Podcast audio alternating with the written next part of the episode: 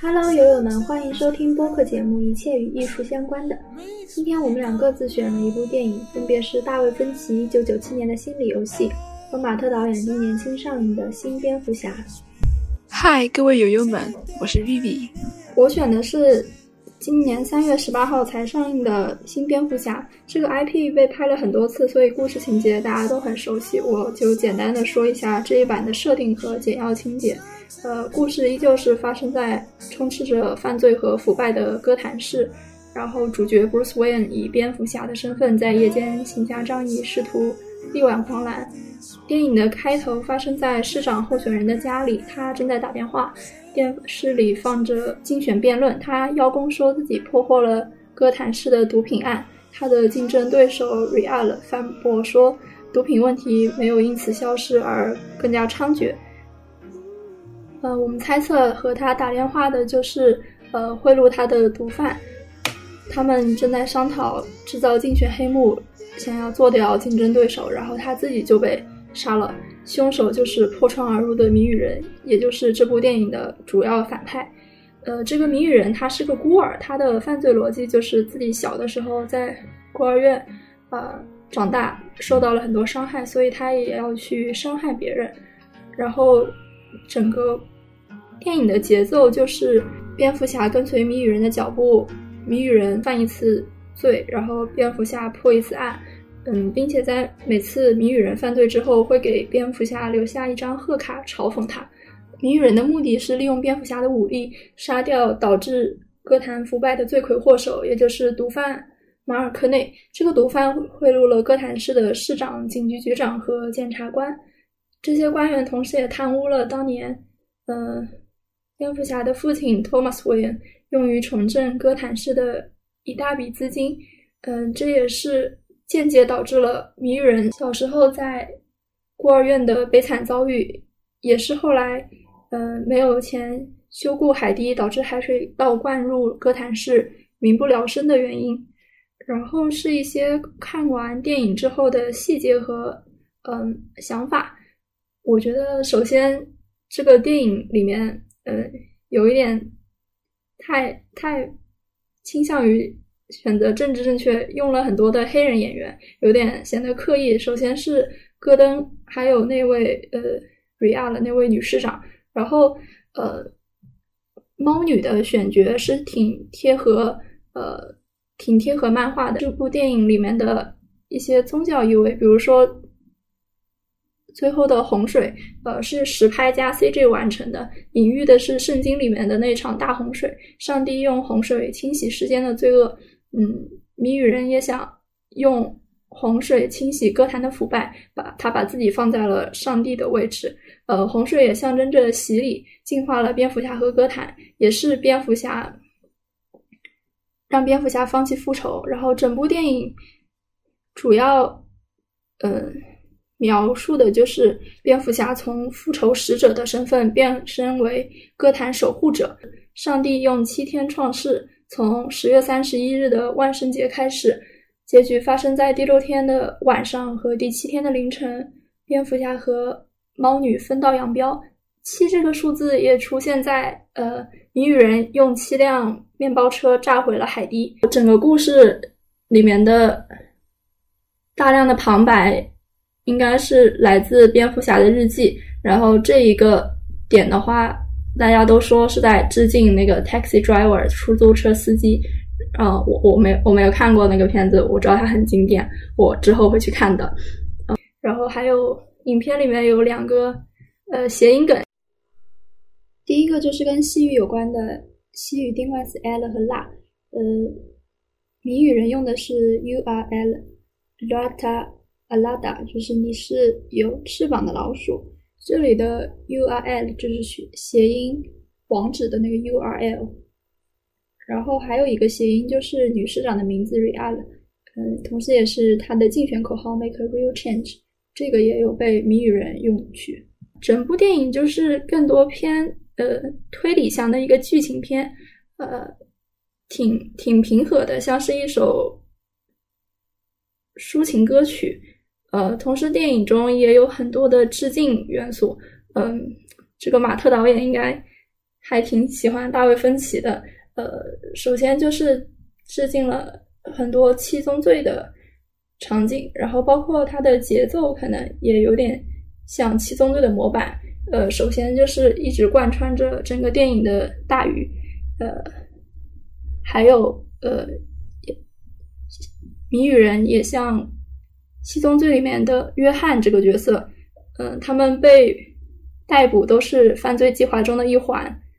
还有就是狗仔记者偷拍 Mills 和呃韦恩参加葬礼时被。偷拍的这个情景也很相像，并且这两个罪犯都是属于高智商罪犯，他们不认为自己是犯罪，而是在惩罚罪犯。同时，这个电影也致敬了大卫芬奇的十二宫，一个就是谜语人的造型和那个十二宫杀手都是把眼睛戴在头 戴在头套的外面，然后也是喜欢写贺卡来捉弄呃。主角，新编就是他这个摄影和信条是一个摄影师，嗯嗯，是一个摄影指导。你记不记得海扣的那个高筒靴、中筒靴？怎么了？那个？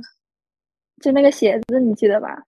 怎么了？啊啊，就是那个那个鞋子是是不是猫女有一双？然后那个马尔科内的。妹妹也有一双，因为在那个市长的葬礼的时候，呃，蝙蝠侠不是率先看到了那个，呃，那双鞋迈出车嘛，然后他就赶快追上去，但发现根本就不是猫女。那个我觉得是一个局，哎，我觉得是一个局，哎，就是我自己猜可能是一个局，就是为了，迷惑，就是说肯定想迷惑蝙蝠侠的一个局，哎，但是那时候可能不知道，他可能就想。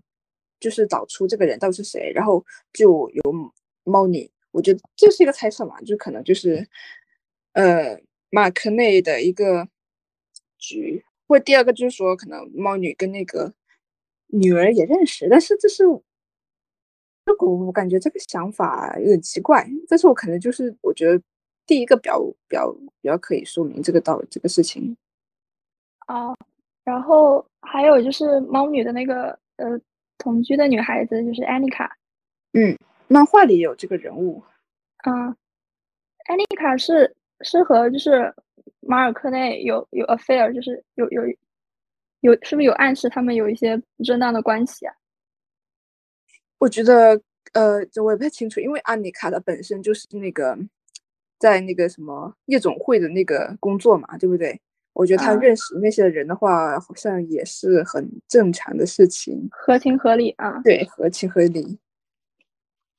然后还有一个，呃，还有一个就是我我看了别人的说，别人说的就是他们在二刷的时候发现的，呃，在那个夜总会门口对面的那个楼上，呃，谜语人应该一直就在偷窥他们这一切，就是包括嗯。你你可以后面后面去看他，他应该就是镜头被大家可能拉片的人把他扒出来了。就是，哎，你还记得里面是不是有有一叠照片啊？哪叠哪叠？哦，我不太记得了。哪叠照片？就是刚刚那个鞋子的那那那一沓照片。蝙蝠侠拿着照片去问那个，去问问那个马尔科内，你认不认识这个穿这个鞋子的女人？哦，然后呢？嗯，怎么了？啊，那个照片不就是呃，谜语人在犯罪之后，就是我记不得是贴在哪里，还是寄寄给蝙蝠侠，还是干什么的？然后那个照片的视角应该就是在在那个窗窗户那里，就是从高对夜总会对面的那个高楼的。对对对，啊，哦，然后是一个细节。然后还有一个就是可能从。还有一个讨论的点就是，嗯，谜语人是从什么时候知道蝙蝠侠就是 Bruce Wayne 的？这个，这个，这个我，因为因为我是看了漫画，之前我看过漫画动画，就是简墨他有一版那个叫简墨动画嘛，嗯，就是说那时候他就说，因为漫画里是大概就是。呃谜语人把那个蝙蝠侠骗到那个化工厂，嗯嗯。然后就是知道那里从那里知道他的身份，但是电影里啊。我有点看不太出来，电影里就是我理解的是，你还记得那个地毯铲吗？嗯啊，然后呢，嗯。哦，不应该从这里开始说，应该是从嗯。就是谜语人寄给阿福那个一个一哎，他寄给阿福一封信和一个就是防火的那个呃袋子，你记得吗？嗯，啊，那个应该就是那时候就就就认出来，不不，那时候就应该是在怀疑他把信寄给阿福的时候，他把呃蝙蝠侠引诱去了他家里，就是后来蝙蝠侠就拿那个地毯铲去去呃去把那个谜语人家里的地毯掀开，然后底下写的是 a real change。比较倾向，如果是整部电影后，比较倾向于就是女人她可能还是没有发现布鲁斯韦恩的身份是蝙蝠侠。如果就说按按他的布局来嘛，如果他可能还要继续往下布局下去的话，我觉得毕竟新蝙蝠侠就是罗伯特帕丁森，他演的只是一个开始。如果说你现在就让那个谜语人知道了这个蝙蝠侠身份，我觉得可能对他后面整片的布局好像都有点不利的样子。可是就是电影最后不是有有出现一个新的反派嘛？大家就是一直在猜那个反派是不是会是小丑，就是后面可能会拍小丑的那个剧情。哦，小丑，我记得是不是后面有一个删减片段，就是官方发的一个删减片段嘛？啊记得吗？官方啊，我回去发给你看呀。就是官啊，方发我我可能个没看，啊对，官方发了一个删减片段，就是说蝙蝠侠在呃解谜的过程中，他到了阿卡姆疯人院嘛，然后他就跟嗯小丑聊天，嗯，但是那段官方就把它给剪掉了。啊我哦我知道了，我看的就是有这一段的，哦，是啊，嗯，嗯，可能就是因为这点。然后还有就是，我一直觉得，我一直觉得谜语人应该认出他的，就是因为在那个呃，他去那个疯人院看谜语人的时候，谜语人不是说说出了那个，就是先以蝙蝙蝠侠的呃，先以面对蝙蝠侠的口吻对他说话，然后又突然叫出他的名字，然后他谜语人就一直看着蝙蝠侠的眼睛，好像就是要看他有什么反应。我我以为那是试探呢，我我觉得从我这里角度，我觉得是在试探呢。但是我觉得，因为后面那个蝙蝠侠的反应嘛，后面看蝙蝠嗯侠，因为我觉得他也没有太着急，就是好像已经圆过来了，我就觉得可能是在试探。不过我觉得就是持持不同观点挺好的，就看他后面怎么布局吧，对吧？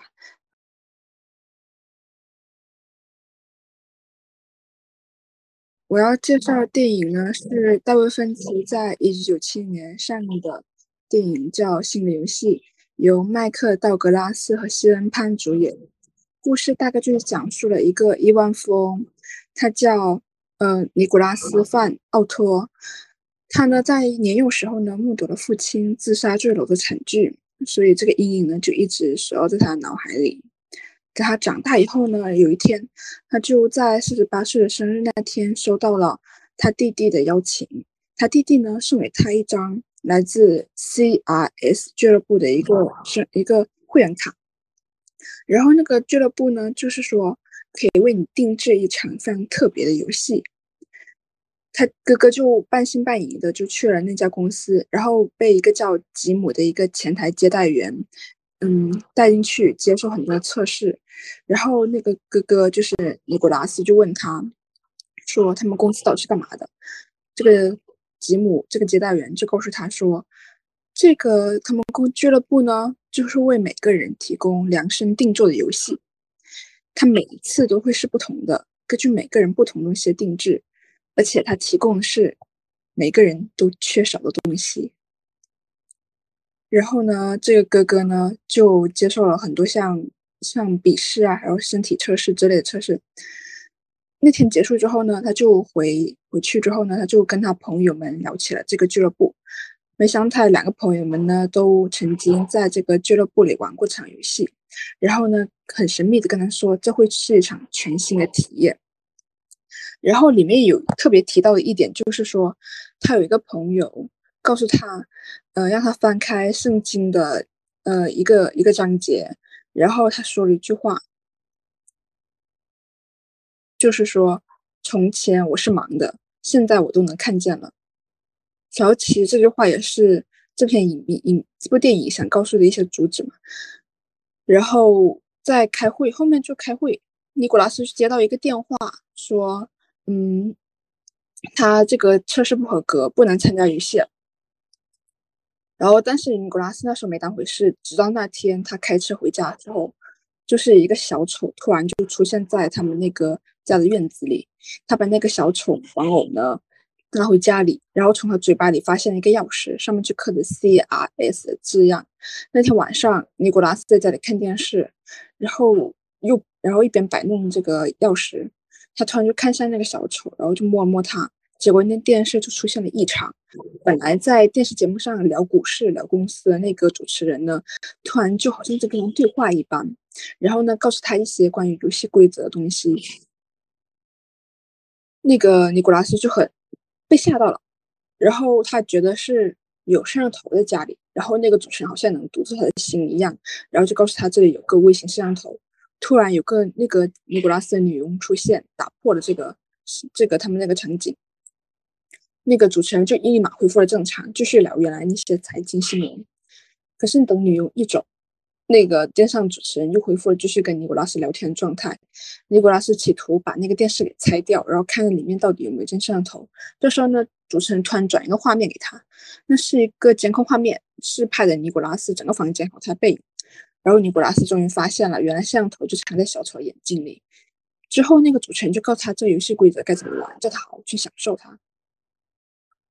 这样之后呢，第二天尼古拉斯就是。经历了很多很奇怪的事情，比如说他感觉到总是有人在盯着他，或者说他的衣服呢莫名其妙被墨水打湿。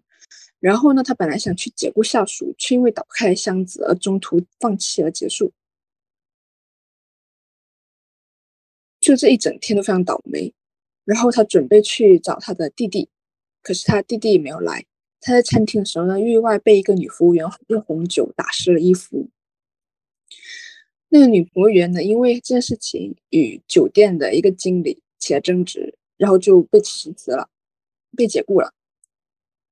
之后呢，另一个服务员突然塞给那个尼古拉斯一个纸条，尼古拉斯看到纸条之后就急忙冲去想留住那个服务员，可是那个女服务员不听他的，但结果一个人就突然被撞到了，然后女服务员和尼古拉斯呢就成了目击者，他们被强行带到救护车上去做证人。之后，救护车呢把他们驶入一个医院地下室的地方，他们两个就一直争吵，却没想到整个医院那个地下室的灯已经全部灭掉了。他们两个人只好走电梯，可那个电梯又开不了，要用一个钥匙才能开启。尼古拉斯就拿他那把刻有 C R S 字样钥匙开电梯，结果那个电梯又终于停了，他们只好从那个电梯上面去逃出去，但却逃到了那个 C R S 公司的总部。他们意外触碰了那个安保机关，引来了警察的追捕，然后警察又放那个警犬过去追他们，他们两个只好在小巷那里逃亡，走了半天，终于逃脱了追捕。之后呢，尼古拉斯把那个女服务员带到了他的办公室，尼古拉斯就跟那个女服务员展开了几场对话，然后那个女服务员告诉他，她叫克里斯汀。之后呢，那个尼古拉斯就把那个女服务员送走了。女服务员就跟他说，其实是有人给他钱，让他去故意撒红酒到尼古拉斯身上的。可那时候尼古拉斯已经不在意这件事情了。等第二天醒来的时候呢，嗯，他回了他原来住的酒店，却发现他的酒店呢摆满了各种不堪入目的照片和声音。他很生气，觉得是有人在故意耍他，然后他就去找他原来要要，然后他就去出去。结果呢，发现有私家侦探来跟他，他拿枪去指人家，问是谁雇佣他的。但是那个私家侦探没有告诉他，于是他就找一个找他原来要解雇的那个下属，可是也不是那个下属，因为那个下属呢早已经跟律师谈好了，他马上就会走人，不会再纠缠尼古拉斯，所以这条线索又断掉了。尼古拉斯就非常生气。然后回到他家之后呢，发现他家一片漆黑，他以为有小偷闯来了，他就拿枪，然后越往里面走，却发现他的家里已经被荧光涂料涂满了各种奇奇怪怪的有文字的涂鸦。然后呢，有一个非常醒目的大字，就在那个墙上，就是“欢迎回家”。他就很害怕，但是又不知道是谁搞的。那天呢，也发生一件意外，就是说他弟弟突然出现了，然后他弟弟呢要求他们在车上见面。他弟弟说：“嗯，我就不该把你拉上这条贼船的。这是他们真正开始搞你的时候，他已经付过他们钱了。这时候呢，轮胎突然就爆胎了。这个哥哥呢就下去检查那个轮胎，弟弟呢却在那个车上呢发现一大堆刻有 C R S 字样钥匙。”他就质问哥哥是不是跟你一伙的，然后他就生气了跑开了。然后尼古拉斯在后面追他，他就问那个，然后那个弟弟就跟他说，即使你有钱有房子有车，你也不能控制我的生活，你太疯狂了。然后就跑走了。尼古拉斯没有追上，车也坏了，他只好打辆出租车回家。没想到那个出租车也是有预谋的，出租车司机呢开故意开过他家的路。在中途一半跳车，出租车直直的驶向了河里。幸运的是，尼古拉斯从水里逃了出来。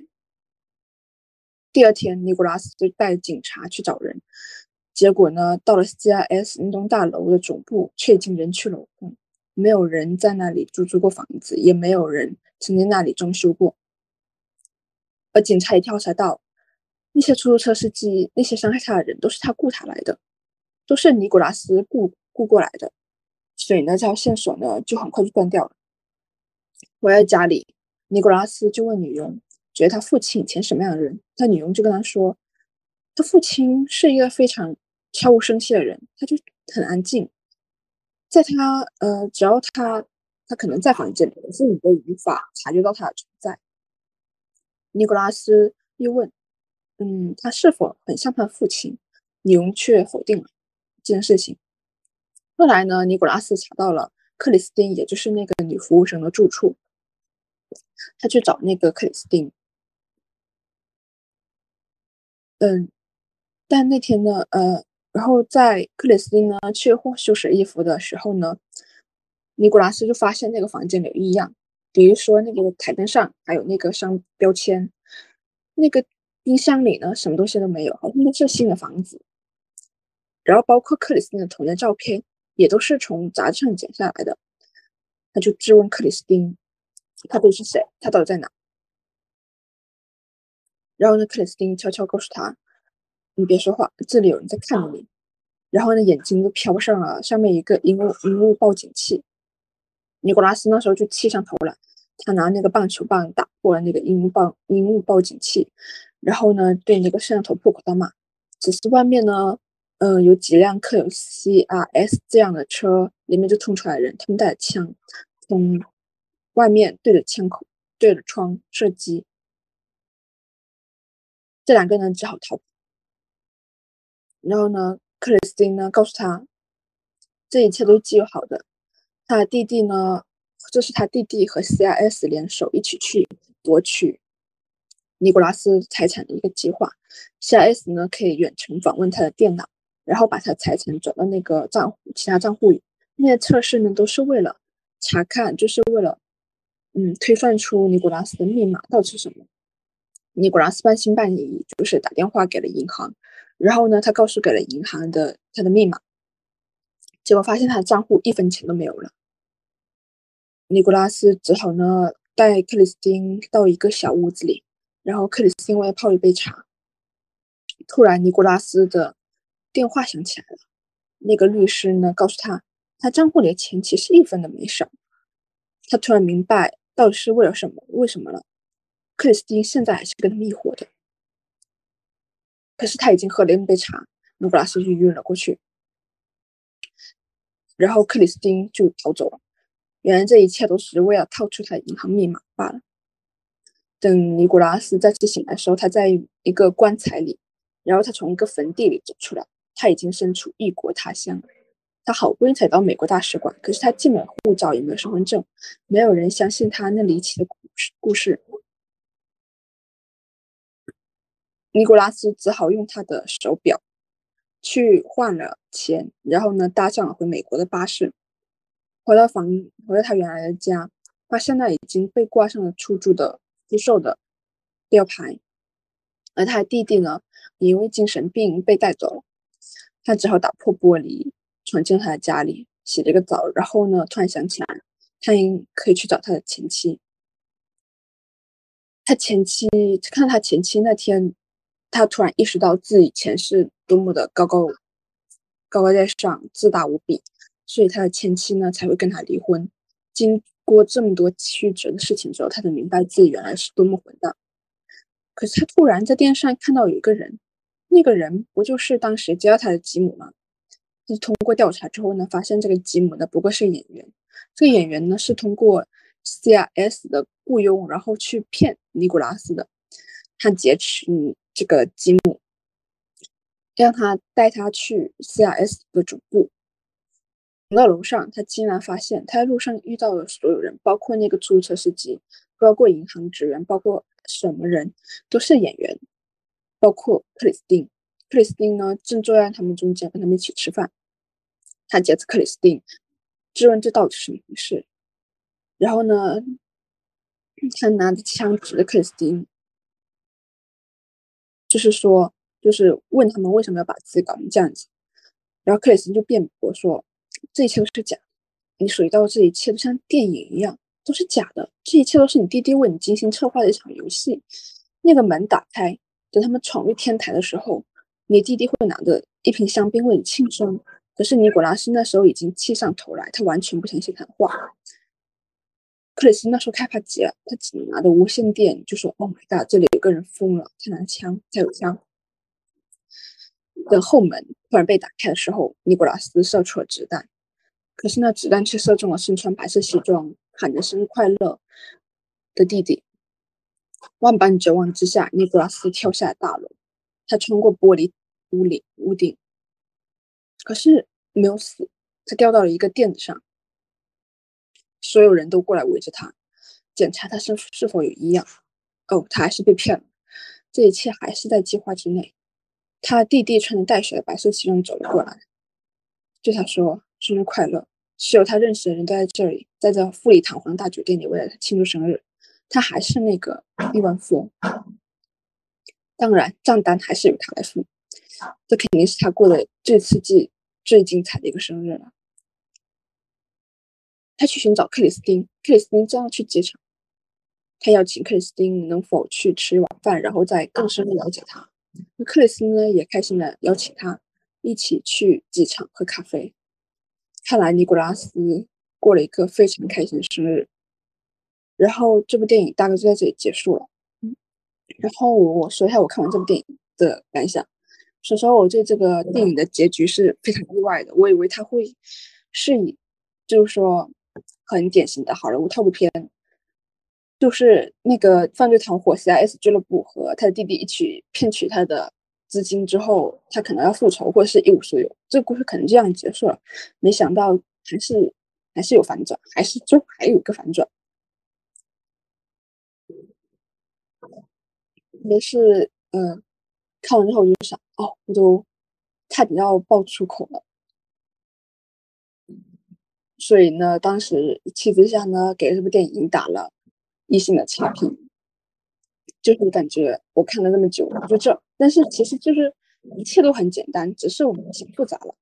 后面我只想想，如果把自己带入到男主身份，那么说我们观众完全与男主就是同步的话，其实这部电影还是蛮精彩的，因为它是非常反套路的，它整部剧的编剧和结构呢都也是非常精彩。虽然说结尾就是有很多反转，但是我觉得如果偶尔。有那么一两部能跳脱出我们固有思维外的一一些电影的话，我觉得这些电影还是非常出彩的，总之值得一看。但是如果我觉得这句话我可能说完，就说这部电影就是剧透之后就可能就不会精彩了。不过还是很推荐的。好，我大概就讲完了。啊，我我就是搞不清这个呃男主和他弟弟之间是是一种什么样的关系啊？他们俩。我也没搞懂哎，这个这个就很麻烦，因为里面没有说清楚，因为他感觉就是说他们两个这篇就是他只表面表现就是他哥哥是一直受他父亲自杀那个心理阴影影响嘛，那他弟弟好像是前面说进了戒毒所，然后一直在酗酒嘛，但其实好像没有说很多关系。但好像有一场就是说那个他们在马路边争吵那场戏，那个弟弟就指着他哥哥说他控制欲太强了。但其实那时候还是在计划中的部分，所以我还是搞不清楚他们两个之间的关系，所以我就觉得这部电影有些地方还是处理的有点模糊，有些蛮差的地方。啊，我觉得那那你觉得他是刻意的留白，还是就是没有没有篇幅去说了？我感觉就是很很尽力，很叫什么雾里看花，也有点。我也不太清楚，就是就感觉要么是我太傻，要么是导演太聪明。还是说他就是刻意把这部分作为略，然后想的部分就是整个，呃，生日 party 的这个一部分，可能吧。毕竟我觉得导演他搞这部电影的目的，可能就是为了戏弄观众。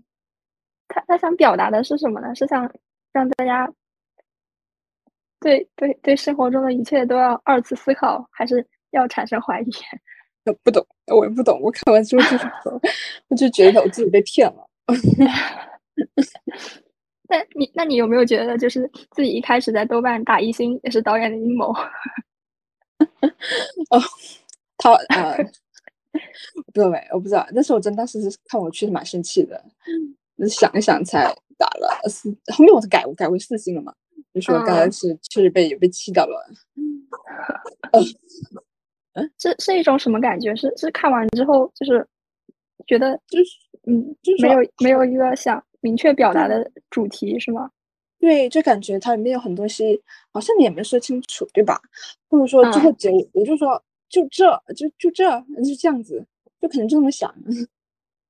我感觉就是听下来像看了一个那种宗教小品文，就是可能看完之后啊，就就就有很多可以猜的地方吧。可可能是对对，那等于就是男主的弟弟就是一个工具人，对吧？就是为了把。把这场这这个 party 带到他面前，然后策划这个 party 是吗？是，那里面有一句话嘛，呃，从前我是盲的，现在我能看见了。就是前期的时候，他那个朋友对他说的嘛，他的朋友就是说那个玩游戏的体验的时候，就说可能就是说他弟弟，呃，为了帮助哥哥什么逃离童年阴影这件事情吧，但是。说实话，我没太看得出来玩这个游戏能帮他逃离童年阴影耶。就是用新的阴影去覆盖 童年。嗯，这个看到视频去世的阴影是吗？你可以这个想法很好哎。不过算是，不过你就是感觉从另一个角度想，可能从另一个方面治愈了吧，就是让他体验一下从绝望之中从高楼落下那种落差。然后其实他哥哥最后最后还不是去泡个妹子了吗？对不对？还去泡那个克里斯汀那个妹子了。哦，那是不是就是感觉男主在吊威亚，就是可能从从低处然后上升再下降，最后又回到高处，就是感觉心怎么说就就有点这种感觉，像过山车一样，人生的起起伏伏。男主就是在短时间内在一个派对内全部都经历到了。嗯，然后玩了一个很怎么说，可以算是很沉浸式的剧本杀，是吧？哦，确实很像，很像，很沉浸式剧本杀。对，没错，就这样子。但是我还是就是说，还是很推荐这部电影的。就是说，嗯，你看完之后呢，可能真的会很生气，但是就是就是怎么说，它就好像电影里说那样，是一场全新的体验，对吧？它会给你一个。非常新奇一个什么观影体验吧，就是啊，就是怎么说，大文芬奇这个混蛋，就是又骗了你这个体验了。嗯，是是有点坐过山车的感觉，是吗？嗯，没错，就是也没有什么明确的主旨，对吧？可能我没参透吧，因为我看我刚刚看了那个豆瓣的一些影评，其实他们分析的蛮好的。但是我这里就不说了，以免引起版权冲突。那要不就大概说一下想法呢？呃，其实这部片子有点两极分化，就是说，有些人觉得这部片子是精彩，但是是精彩，但是就是说，嗯，就是觉得这件事情真的能走出阴影吗？就是我们想要嘛，对吧？就是感觉自己被导演骗了。然后呢，有人就说，就说，嗯，其实这个是对心灵世界的一个解读，解读。就比如说，我们会像尼古拉斯一样，有着视线的盲点，对原本很重要的事情，就是很就看视不见，然后忽视了朋友啊，忽视了那个身边的亲人呢。然后中间有一段，尼古拉斯不是说他。从墨西哥，就是从异国他乡回来之后呢，他对前妻说，他有明白为什么以前前妻会离开他了，就是因为自己以前太混蛋、太高在上了。就说以前他可能意识不到自己的缺点，然后经历过这么多事情之后，他可以很好的审视自己的内心。啊，我觉得对，嗯，可能看个人境遇吧，对吧？可能演员就这个这个人就悟到了吧。那就是等于低反馈的这些观众觉得，嗯，没有剧情不是很合理，然后，呃，就是反馈比较好的这些就是观影者，他们觉得，呃，还是受到一些启发，然后，呃，也可以更好的反思自己，然后，不管是就是带入带入电影中的哪个设定，是是是这么理解吗？差不多，差不多，对，没错。那我们今天就录到这里，然后我们各自跟大家说一下那个再见。嗯 各位友友们再见，再见吧，下期节目再见。